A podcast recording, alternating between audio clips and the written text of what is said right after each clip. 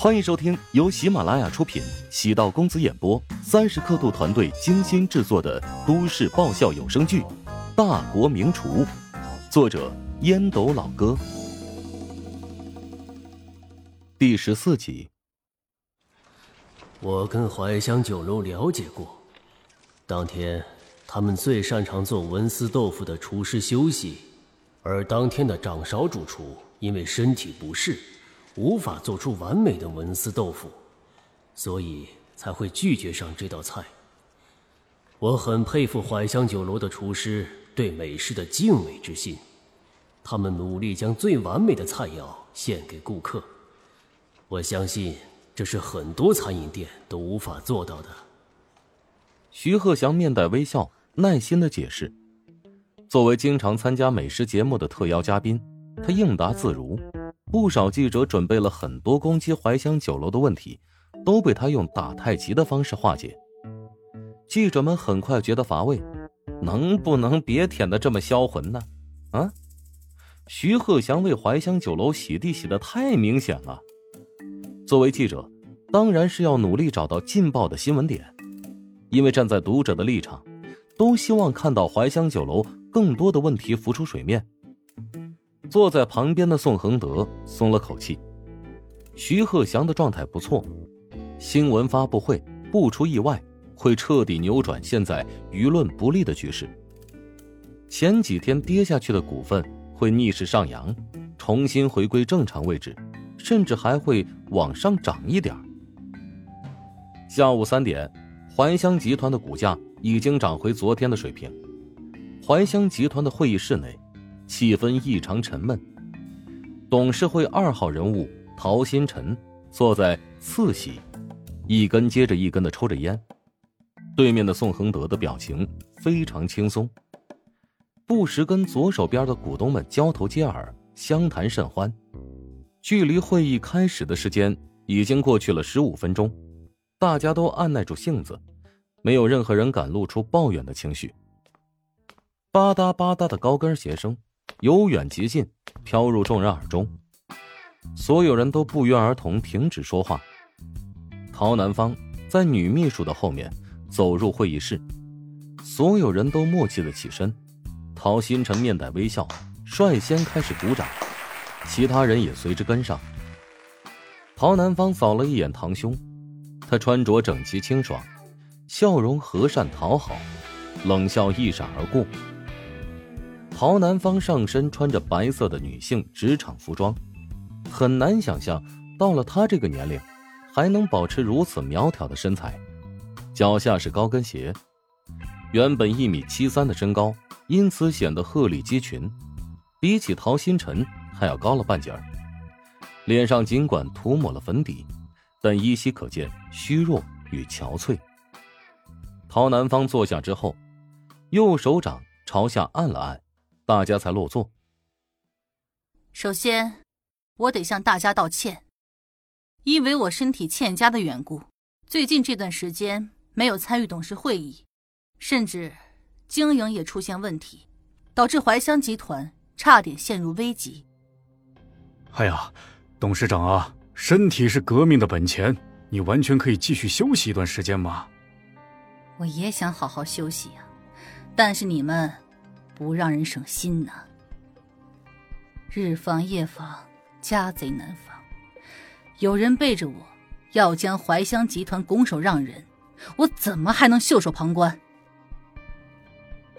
哎呀，哎，你多虑了，谁有那个本事啊？哼，除了我的好大哥之外，还能有谁呢？老宋，你将准备好的资料发给诸位董事看看，究竟谁是老鼠屎？差点坏了一锅粥。宋恒德从公文包里取出文档，在座股东每人都有一份。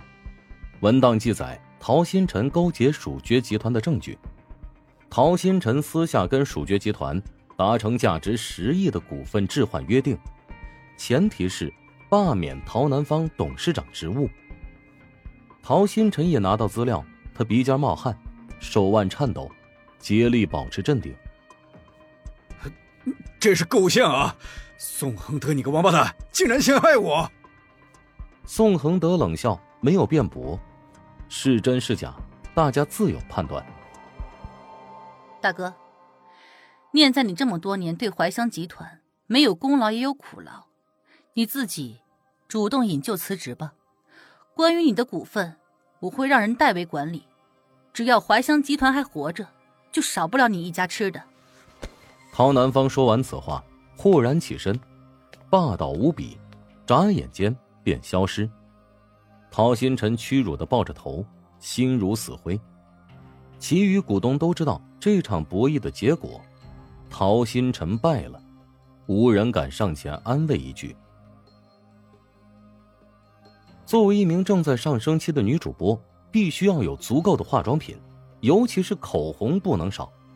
陶如雪昨天不得不去商场大规模补货，修补乔治那恶劣行为带来的巨大损失。化好妆，打开手机，搜索关键词“怀香集团”。陶如雪看到好几道新闻标题，改变风格。她下意识揉了揉眼睛，暗忖自己是不是看错了。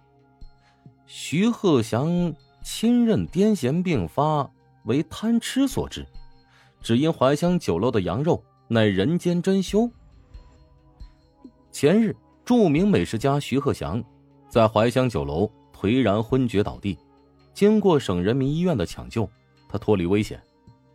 关于徐鹤祥昏厥的原因，网络上有各种各样的评论，以至于怀香集团的股价一路跌停。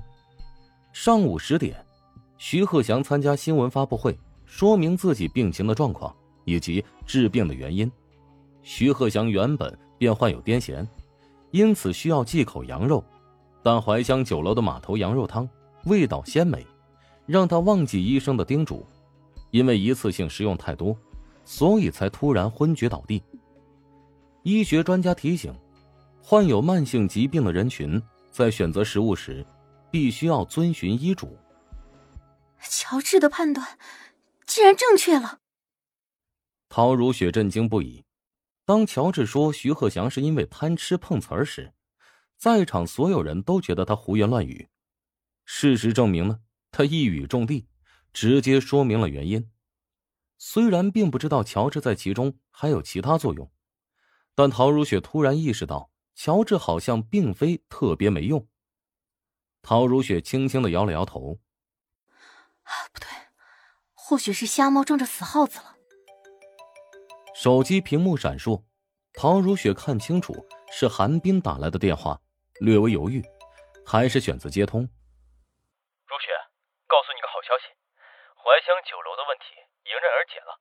徐鹤祥今天啊，举办了新闻发布会，澄清了一切，同时还给怀香酒楼啊免费打了个广告呢。为了庆祝这个好消息，晚上我约你吃个饭，怎么样？不用了，不出意外，我得加班。那就请你吃夜宵吧。我知道南郊啊有一个新开的海鲜店，生蚝、鲍鱼、扇贝特别新鲜。